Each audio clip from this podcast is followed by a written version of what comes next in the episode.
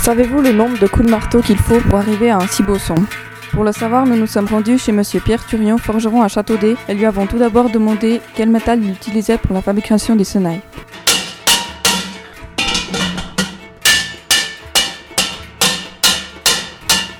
Les sonnailles sont faits avec de la tôle de 2 mm, mais de la tôle d'acier. Combien de temps faut-il pour en faire une Approximativement 12 heures. Combien en faites-vous par année Ça varie entre 55 et 60 sonnailles.